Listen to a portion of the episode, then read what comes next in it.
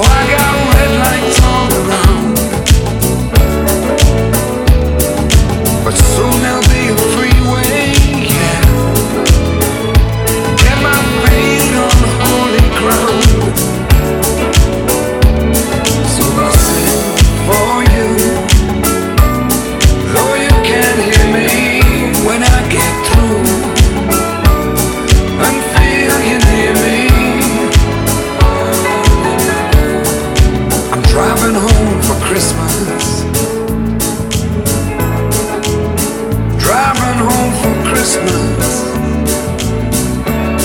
with a thousand memories. I take a look at the driver next to me. He's just the same. Just the same.